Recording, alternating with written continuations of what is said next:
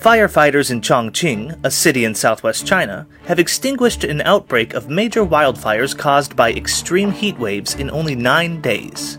They accomplished this by intentionally igniting a fire and linking it with the burning forest fire in the opposite direction.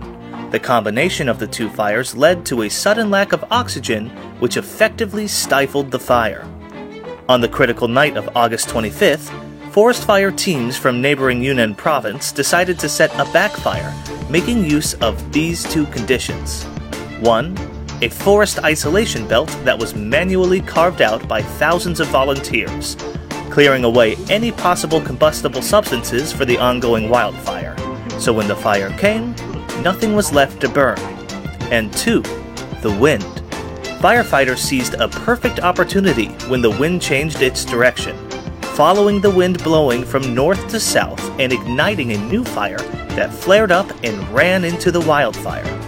The whole process took three hours, and around midnight, the newly ignited backfire intercepted and extinguished the raging fire. Although this may sound simple, it required clever tactics and a great amount of joint effort. With 50 professional firefighters at the front and thousands of armed police and volunteers in the back, the team fueled the blaze along the intended route while ensuring the fire was burning under control.